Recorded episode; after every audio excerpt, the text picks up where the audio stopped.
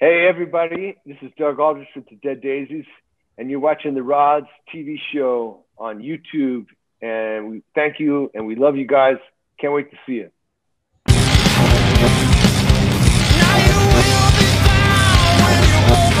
Fala aí galera, beleza? Rodrigo aqui, sejam todos muito bem-vindos ao Rods Online. Se você não conhecia o canal, vou pedir para você se inscrever. Para você que já é da casa, muito obrigado por mais uma visita. E hoje nós temos o prazer e a honra de receber aqui o grande guitarrista Doug Aldridge, que vai bater esse papo com a gente. E eu estou aqui com meu amigo Rodrigo Schelza. Doug, first of all, thank you very much for being here with to this interview at Rods Online. And do you have a, a, message for your Brazilian fans? Yeah, I miss you guys. I miss you so much. I, I can't wait to come back to Brazil. Um, some of the, I mean, it's the best fans in the world. And we love you guys. Can't wait to come back. Doug, and we would like to start this interview back to when you replaced Richard Fortus in 2016, right? And yeah, then you recorded yeah. the Make Some Noise album. And how this invitation to the, the Dead Daisies came up? Um, it, it, it was, you know, we're, we're all friends. I've friend, I've worked with uh, Marco Mendoza and Brian Tichy at different times in Whitesnake. And um, so I got a call from, from Marco saying that, um, you know, the Guns N' Roses getting back together. Richard and Dizzy were going to go, and they wanted to know if I'd be interested in talking. So we did, and we talked about making a new brand, you know, starting properly with a brand new album. And uh, so January 24th, I believe it was, um, I started with the Dead Daisies writing the Make Some Noise record.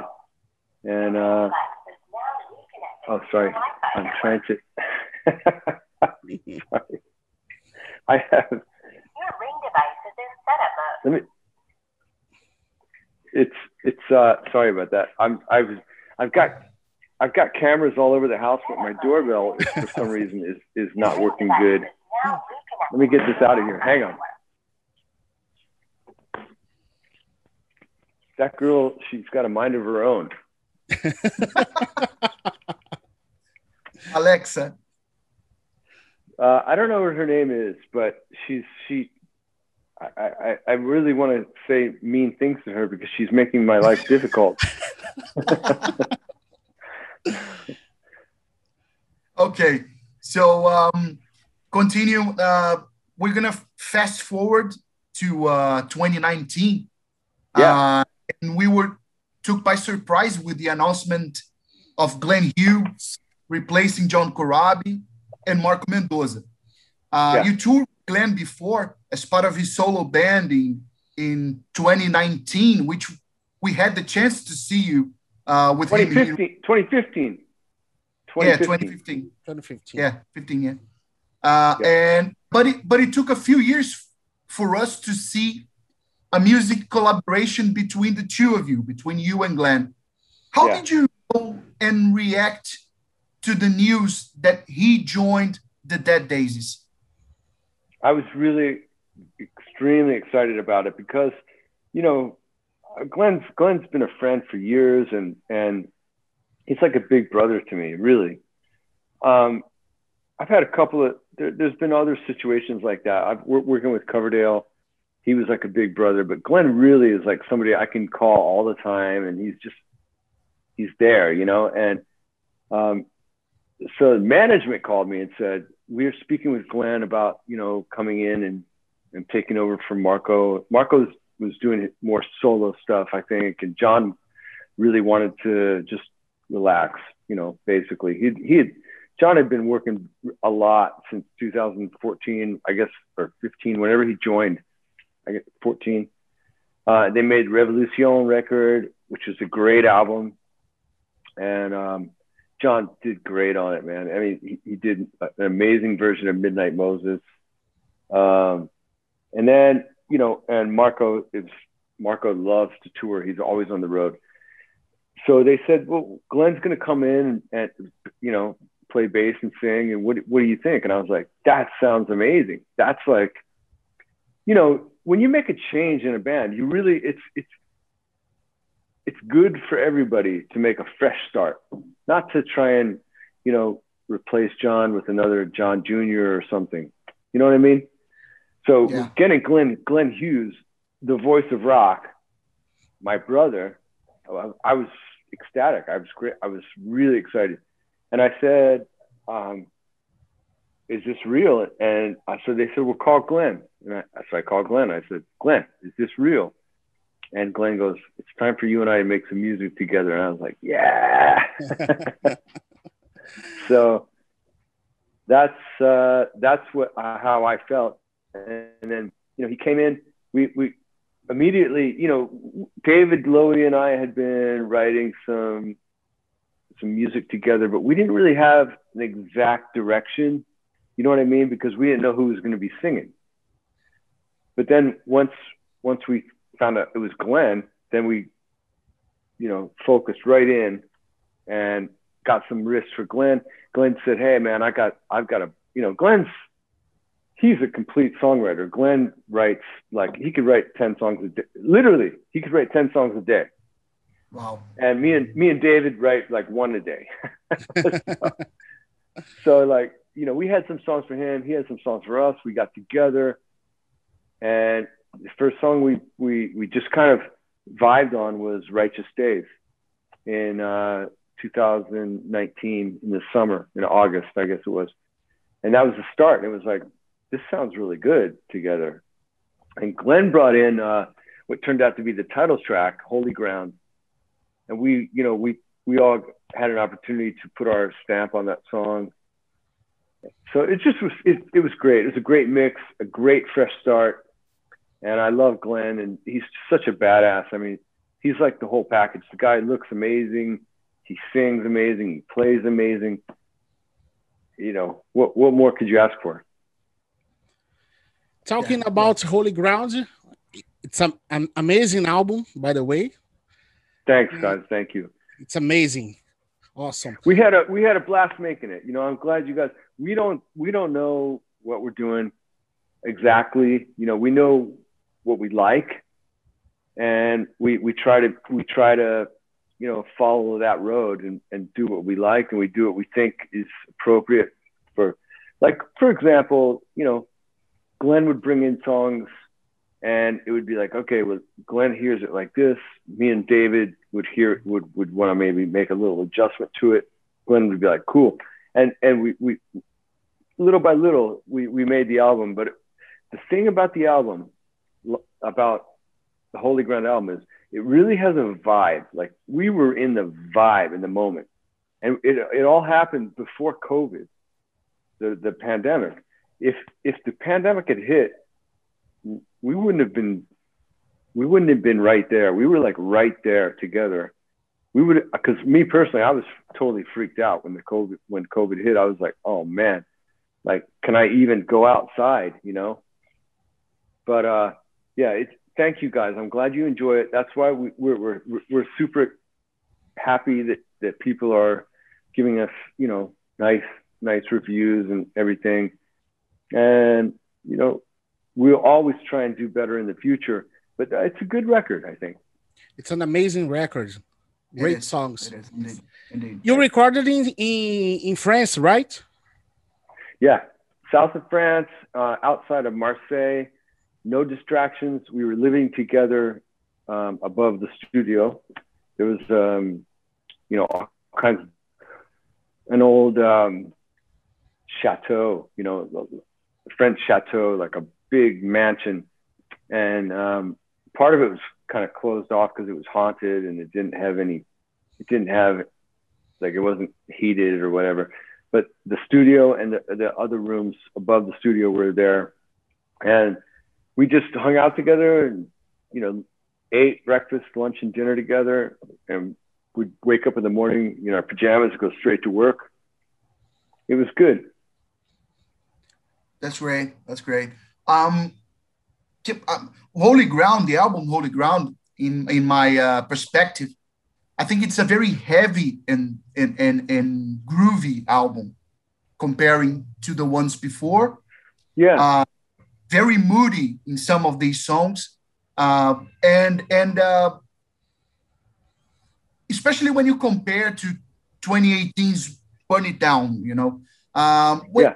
as you said, you had the addition of the band in the band of such an iconic figure like Glenn, and yeah. how this influence the songwriting process, and and keeping the same subject. How was your interaction with him song wise uh, from from the beginning?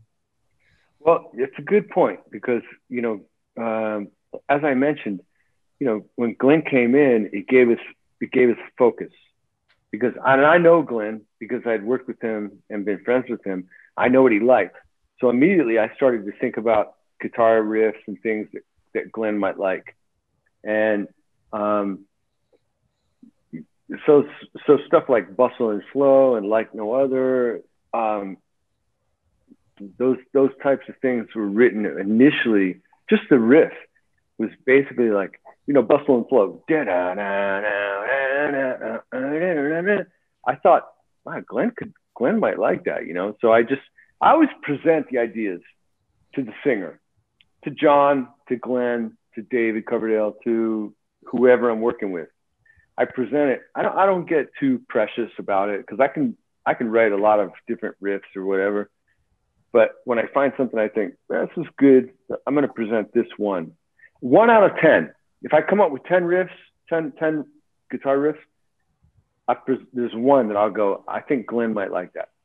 And so David and I were working together, and we we, we kind of got uh, that come alive and some other stuff. And with Glenn in mind, you know, so it, it influenced our, it influenced our direction because I, I told him Glenn likes heavy grooves. That's what Glenn likes.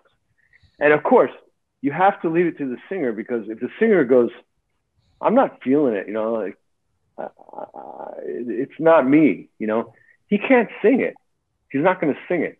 So you got to work with the singer. That's really important. The singer is the guy with the big balls, you know.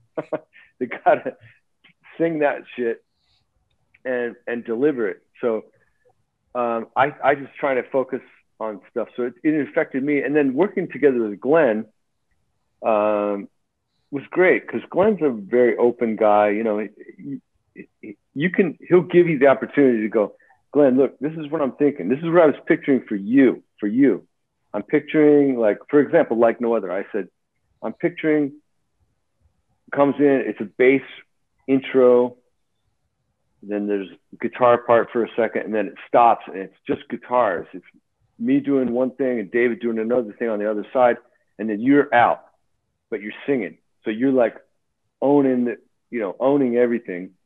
And then, um, then when the chorus kicks in, it's it's like there it is, the bass. And then you know the song was so simple. I thought, well, let's let's make a bass solo, you know. But even on songs that Glenn brought, like My Fate or, um, or uh, Unspoken, I said, Glenn, I hear it like this. Like, I want to do it like this. And he goes, sometimes he would go, Yeah, I like that. That's cool. Good idea. Or sometimes he would say, Man, yeah, I really want, I want it to keep driving. I want it to be like this. You know, let's, let's, let's go back to what you were doing before on the, off the original.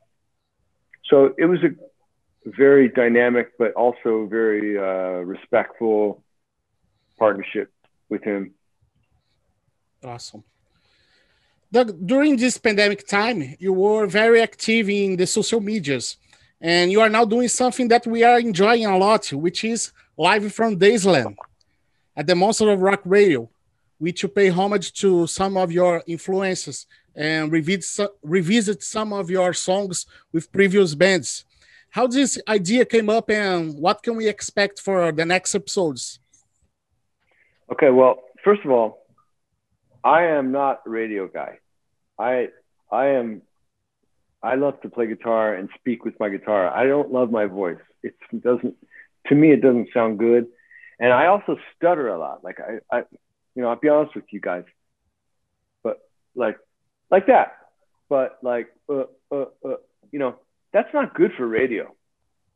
So when the guys ask me, "Hey, we want to do this thing live from Daisyland. We want you to to do the the first couple episodes, and then we'll bring in uh, Tommy and David, and finally Glenn, who's coming soon.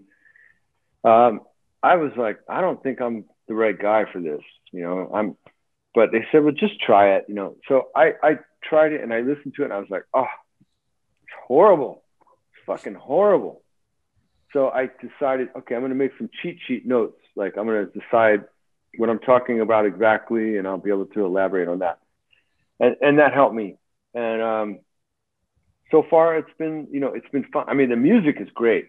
The music that they program, we have a program director that um, uh, Harlan Hendrickson from Monsters of Rock. He's amazing, and also David Edwards from our management.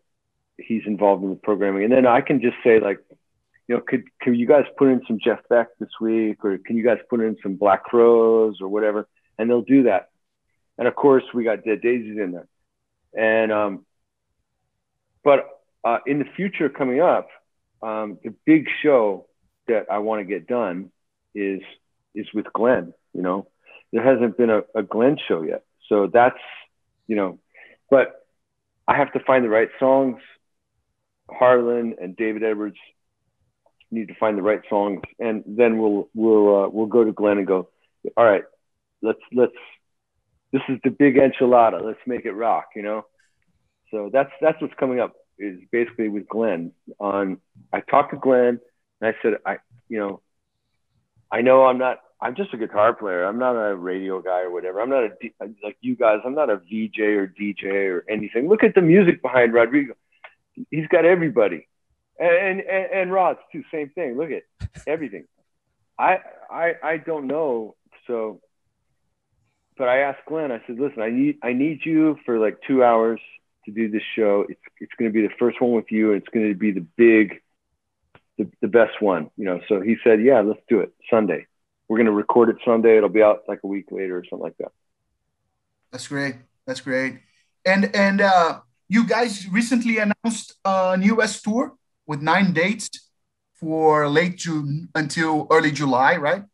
Yeah. Um, after a long time with no live shows, uh, please tell us the expectations for these shows and to finally see, uh, to finally show the uh, to some fans this new lineup in action. And now with the addition of Tommy Clufetos re uh, replacing uh, Deen Castronovo. And by the way, Tommy is man, I, you know, I love Deen. There's no question. Deen's an amazing guy. We we've done a lot of sessions together, different things, and he's so talented. You don't. I I personally don't compare. You know these guys because they're different. Deen is um, a, a, more. You know he he's more a finesse drummer, um, and he's a singer. Tommy Clufetos is man, he's making us sound re- much heavier than we had in the past, and I really dig it. Nothing against Deen or or Brian Tichy, but Tommy is a badass. Tommy is like it's like he's like a heart attack. There's like the real deal, no bullshit. He comes in, he takes his shirt off. he's really, he's got like these abs and his muscles and his, you know, and he's ready to fucking throw down.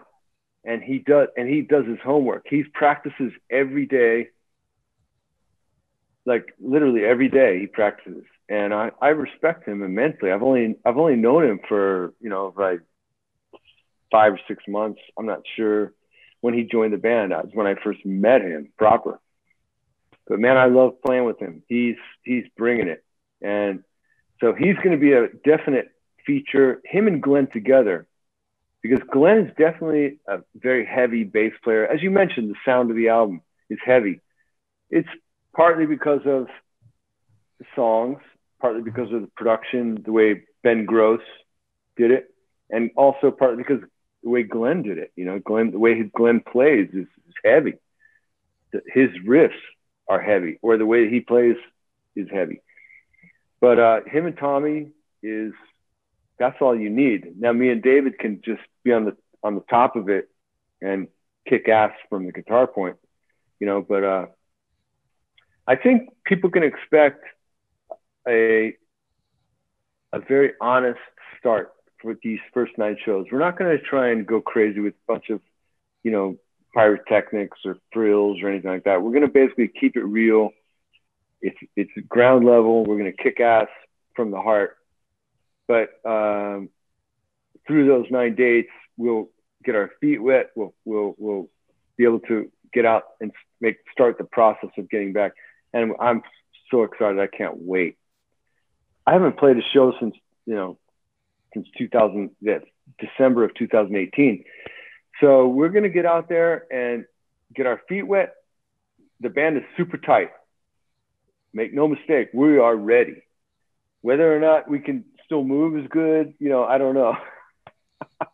but but we're, we're gonna play good, you know. And uh, Glenn's sounding, you know, Glenn's singing is is is, is uncomparable. And then uh, we've got a little time. We've got a month off. We've we've got some things to do together, but uh, not on the road. And then we're going to come back in September, October, and do another U.S. run.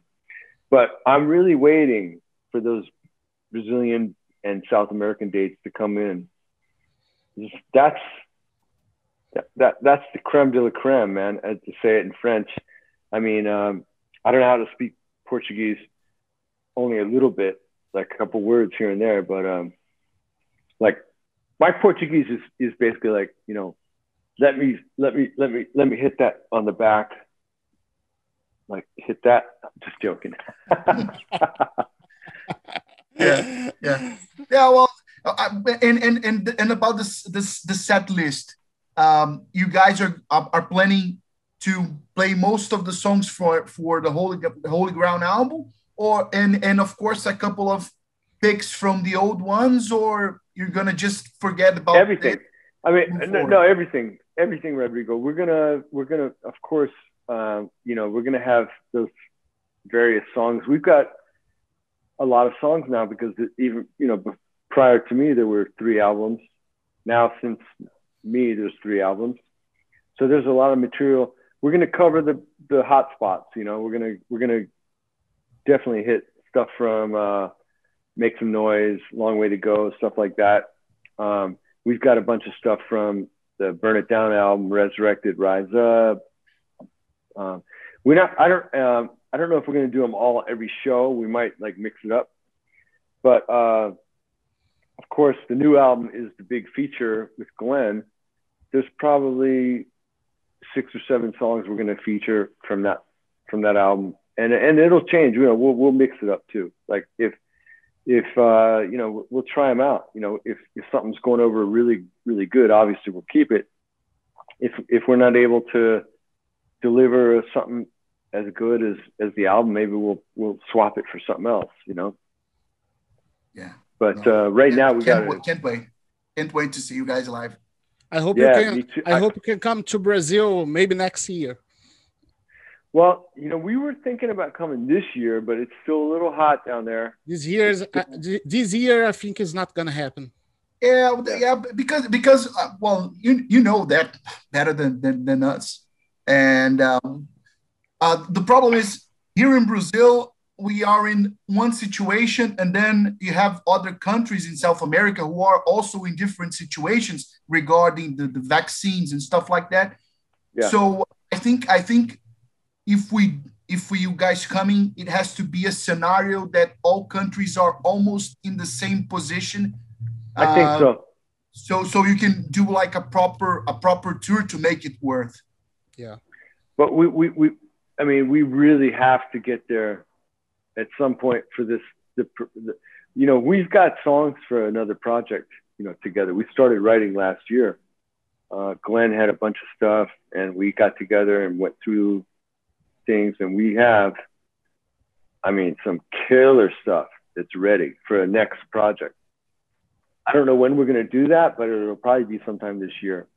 And um, but I would really love. I, I really want to focus on this Holy Ground album for Brazil because I remember, you know, Glenn and I talking, and we were both reminiscing, like, yeah, the last time we were together was in Brazil in 2015.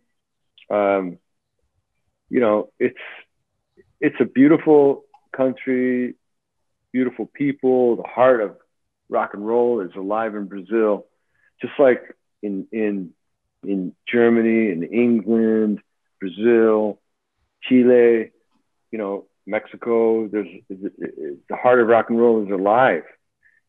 You know, it doesn't matter about a fucking coronavirus. You know, people are still still rocking. But we'll yeah, get there as soon as we can. Hungry. Yeah, we'll get we, we, we're hungry for, for live shows. And, and, and just to uh, remind all the uh, the people who are watching this video that are from Brazil, uh, the the Holy Ground, Holy Ground. that they was released here uh, in in Brazil uh, through uh, Shinigami Records and Sound City Records. So if you don't have it, buy it and bring it to Doug and the rest of the guys when they're coming to South America to sign it. It's great. It's yeah. a great album. It's a great album. If you like rock and roll, groovy rock and roll, heavy metal, it's heavy. So buy it. And and uh, you know we, we it's got the two opposite sides. We've got the original founding member David Lowy, who is just he's like a fierce honest guitar player. He's no, no bullshit.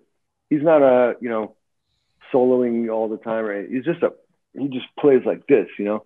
And then you got so you got that, and you got Glenn Hughes on this side, who is the voice of rock and just like the you know he's like fine wine.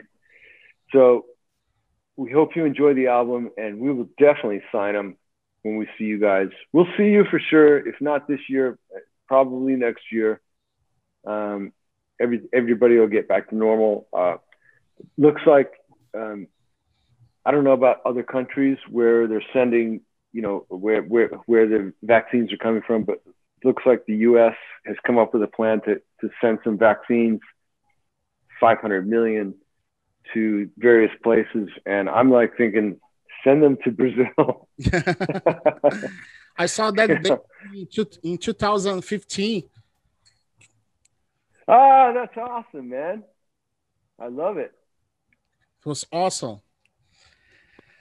Um, but we are we are huge we are huge Kiss fans here, and we know you auditioned for Kiss in '82, right? '82 to replace Ace Frehley. That's right. And could That's you right. tell us about that time and the audition itself?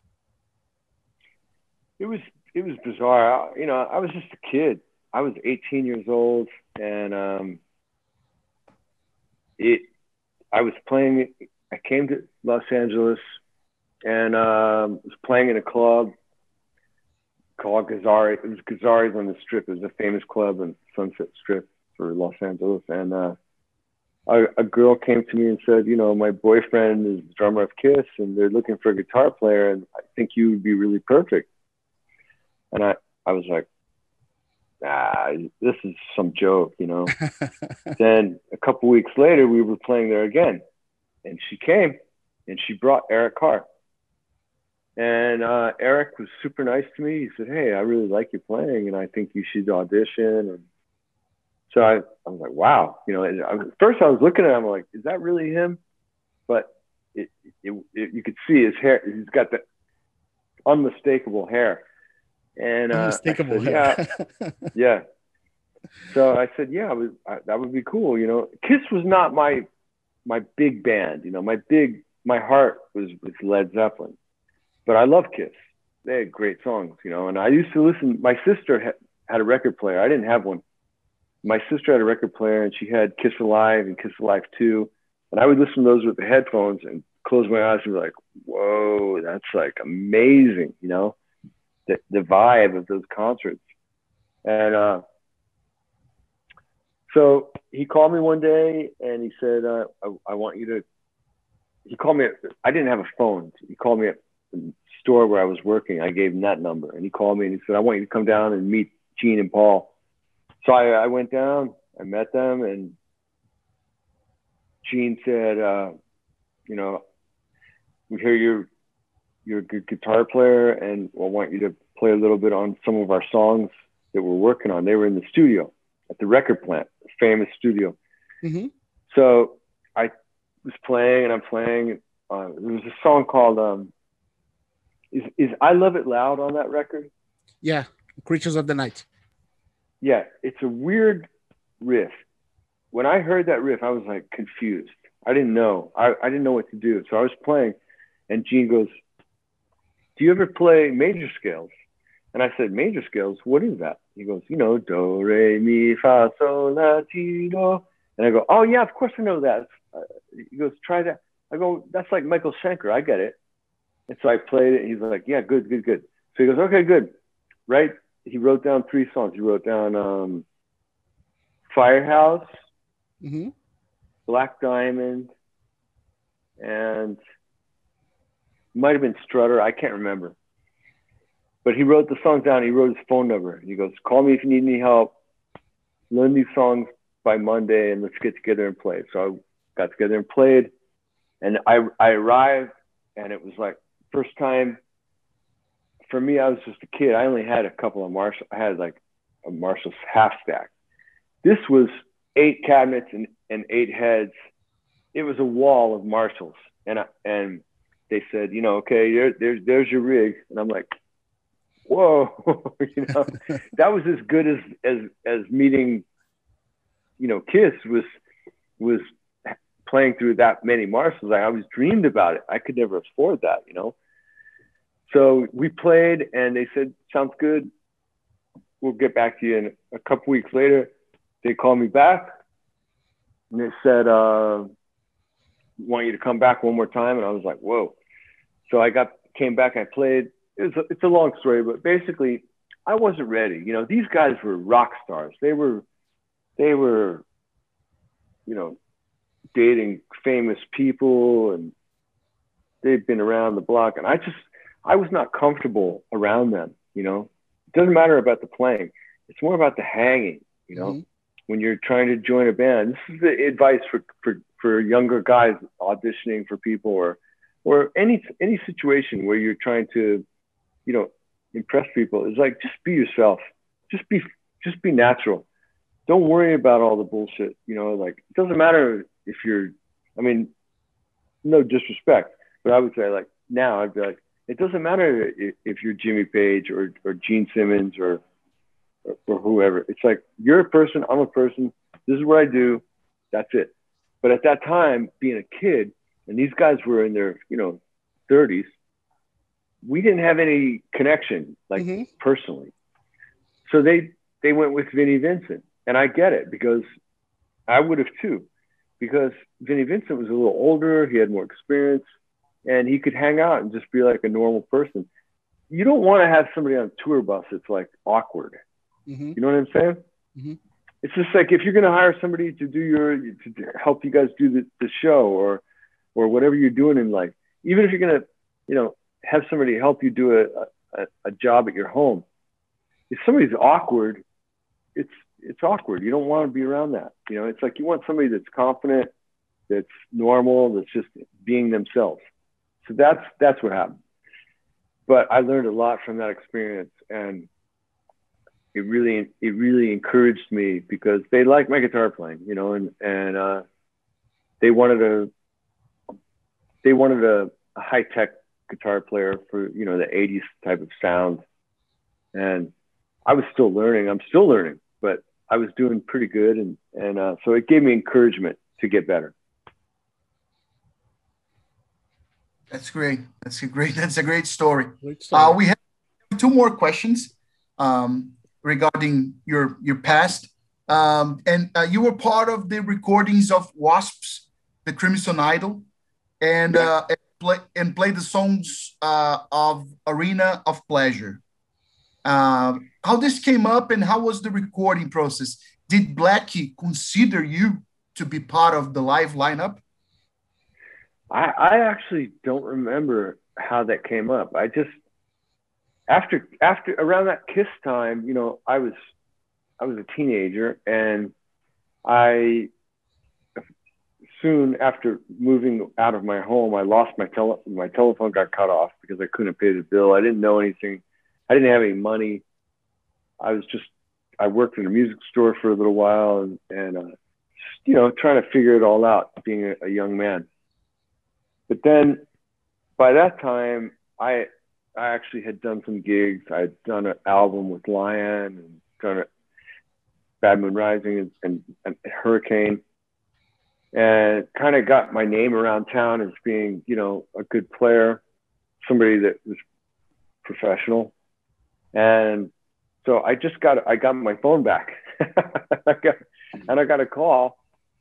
Somehow I don't remember exactly how, but I got a call from Blackie or somebody representing Blackie in a session. You know, he just want to hire me to play two or three songs. And I remember he called me, or they called me and they said, "Come down, bring your guitar." And maybe it was I knew Frankie Banali, and I we had jammed together a couple times. And Frankie was a really great guy, and a great, uh, a great drummer. Yeah, he was. He actually now I think about it, he might have been the guy that that put my name in there because they were kind of Chris Holmes left. Chris was a friend of mine. I I, I met Chris later, and really nice guy. Um, but they were trying to finish this album, and they called me to come in. So I came in, I played, and Blackie was really nice. But then um, a couple, two, three weeks later, he called me back and he goes, I need you to come back and redo the solo. I've got to, I, I want to change it. And I'm like, I, I'm, I got to, I'm going on tour with, uh, I was going on tour with House of Lords actually at that time. And, um, I said, I can't come back, Frankie. I mean, um, Blackie. And so he, he basically got Bob Kulick came in and redid a couple mm-hmm. things. I think I ended up only playing on one song, maybe. I'm not sure but uh, it was you know it was interesting. I I, I like Wasp. I was the, the very first Los Angeles show of Wasp. I was there as a kid. Really? In the early early '80s, yeah. It was at the Troubadour, and this was like the first proper show. And I just remember him, Blackie, coming out with a. I'll show you. Wait, hold on. Don't go anywhere. I'm going to show you something.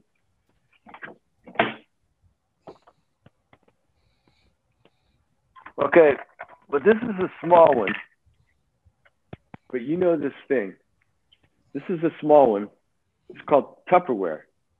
And the one Blackie came out with was like about this big, big like this, and it had meat, a bunch a of meat of in it. so it, it's Tupperware. He came out with this thing exactly. Imagine this is bigger, and he's got this thing. He's like ah, grabbing the meat and chucking it into the audience, and it's just like whoa you know, you're trying to watch out for the meat. and then the, the, drums went on fire. The, the drum ring went on fire. It was it was amazing. It was a big production show, you know. So I was there. Uh, you know, I I was totally in deep on on all the rock bands, learning and growing up. You know, at that time in Los Angeles was pretty exciting. And, and, and as you mentioned, uh, Lion and, and Bad Moon Rising, there was something that I always wanted to ask you. Is uh, I'm a huge fan of your contributions with Kal Swan, you know, especially in, in, in, in Bad Moon Rising. I think it's great. And uh, what ha- whatever happened to him? Why, why he why he doesn't sing anymore? Are you still in contact with him? He, he is actually he's actually singing again. He's doing a, a solo project right now for a, a Japanese label or, or a European label. I'm not sure, but he is singing. I just got a call from him uh, last year saying he wanted to to put out some songs that we had done together, and I was like, sure, of course, you know, no problem. And I said, anything you want me to help you with, I'm happy to do it. And he says, no, I just I'm just getting my feet wet here. I'm just trying to, um, you know, get back into it but basically in 1995 we did a tour for our third third Bad Moon Rising album, uh, the um, Opium for the Masses, and uh, we we we just did a little tour of, of, France and a tour of Japan. We had plans to do more, but Kal was having trouble with his voice. He got sick. He got really sick. You know, got a really bad flu, cold.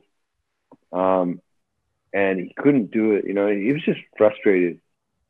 And so when we got home from Japan, he just said, "I just want to do some different stuff for a while, and, and I'm not interested in doing this hard rock for a while."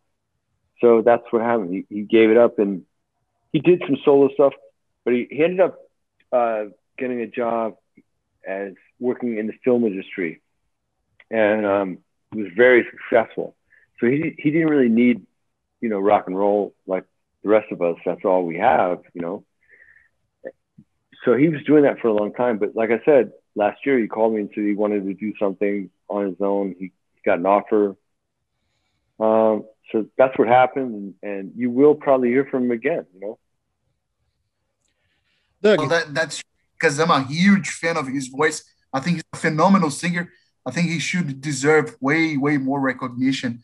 Um, yeah, I, yeah, yeah. Well, you know, we we we we made that Lion album. We felt like that was a good album for the time. It was a good young band first album, and but our record company was fucked, and they they just they just didn't want to put any money into us. They they made money from us, and they made money from putting out that album, but they didn't want to spend any money. That was like, okay, we don't know about these guys if they're going to do good or not, so let's just do the bare minimum.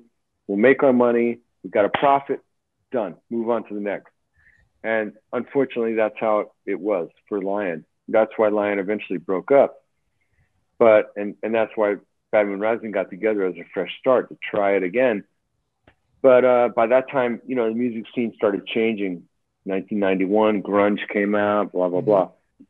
But um, you know, Kal Kal was a big influence on me. He was very much he was the one that turned me on to the early Whitesnake, you know, and he was a, a great singer, great looking guy, had the whole package. And uh, we he just got, you know, frustrated with the whole scene by the end of the 90, you know, 95, 96. Yeah, I, I got recently the uh, the re-release of uh, um, from Rock Candy from uh, the Dangerous Attraction album, and and the uh, the remaster this remastered sounds amazing. I was like, I I haven't heard that album in many years. I was like, wow, this is really really good.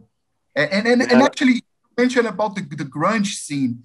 Uh, I think it was beyond opium for the masses with Bad Moon Rising stuff, which is has some influence, but it's a really heavy album. It's very good. I love love this album. It's cool. It's it's a really cool album. There's good stuff on there, but we it was trying to be a mix of the original Lion and then fit into the grunge scene. So we, we were caught in a weird situation. The record company in Japan said, you know, we our blood the second album blood is a kick-ass record i really love it but it, it it was right at the beginning of grunge and it, and the record company said you know we can do good with this in japan but you guys got to make a, a, record for the, the world you know? Mm-hmm. so that's why we did opium for the masses. But by that time it's like it's too late you know? You can't really change your stripes too much. You got to be yourself.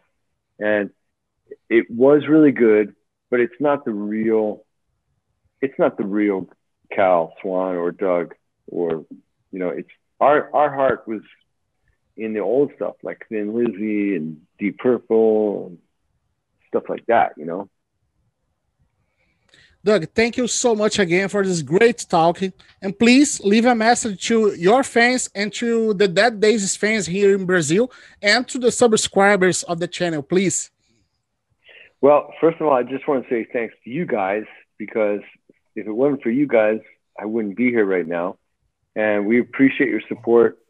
And you guys are the heart of rock and roll, you know, in, in, in Brazil and all over the world. We're very grateful for all of you guys, what you do to, to keep music alive. It really helps people feel good through these difficult times, you know, that we've gone through. And it helps people get through. I, I mean, I, I have told friends of mine that do the same thing as you. I've said, thank you, man. I I was like going out of my mind, and I just had to find something to get me, you know, keep my interest because I was, at, you know, I don't know, you guys, but we were locked down hard here. We couldn't go anywhere, you know, and there was no toilet paper, so you couldn't take a shit. but but uh, anyway, um, in all seriousness, thank you guys, and to the the Brazilian fans, we love you. You are the greatest in the world. It's an amazing country. I've only seen a few parts of it, but I've seen some amazing parts. Manaus, Porto Alegre, uh, Kabir, uh, Kabirta, how do you say it? Curitiba. Curitiba, Curitiba, Curitiba. Curitiba, uh, of course, Sao Paulo and Rio and, and Brasilia. But uh, man, there's a lot more to it, you know. So I can't wait to come back. And thanks to all our Brazilian fans. We love you guys, and we'll see you as soon as it's possible, for sure. I hope to see you here in Rio de Janeiro playing Holy Ground live. Yes, me too. Me too.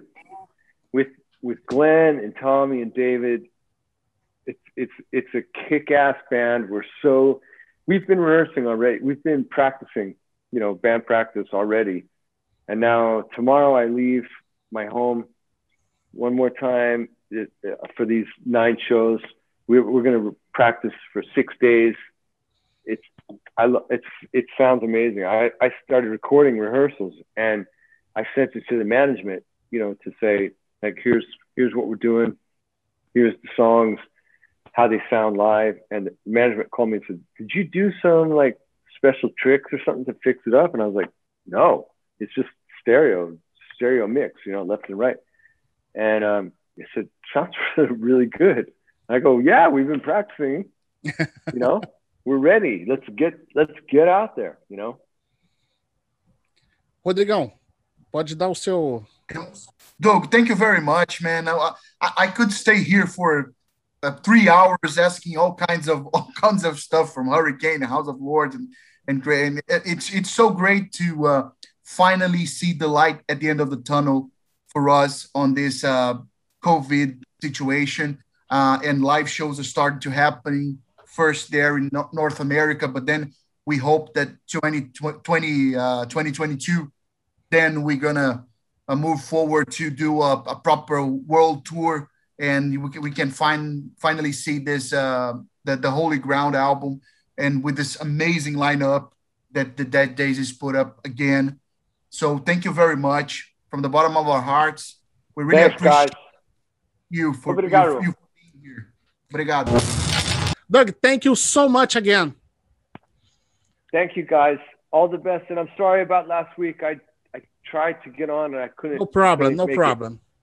No yeah, no problem at all. We, we did we didn't know that they're gonna ask for a, a password, and yeah, and they, it didn't work. But but that's fine. It's late, better late than ever.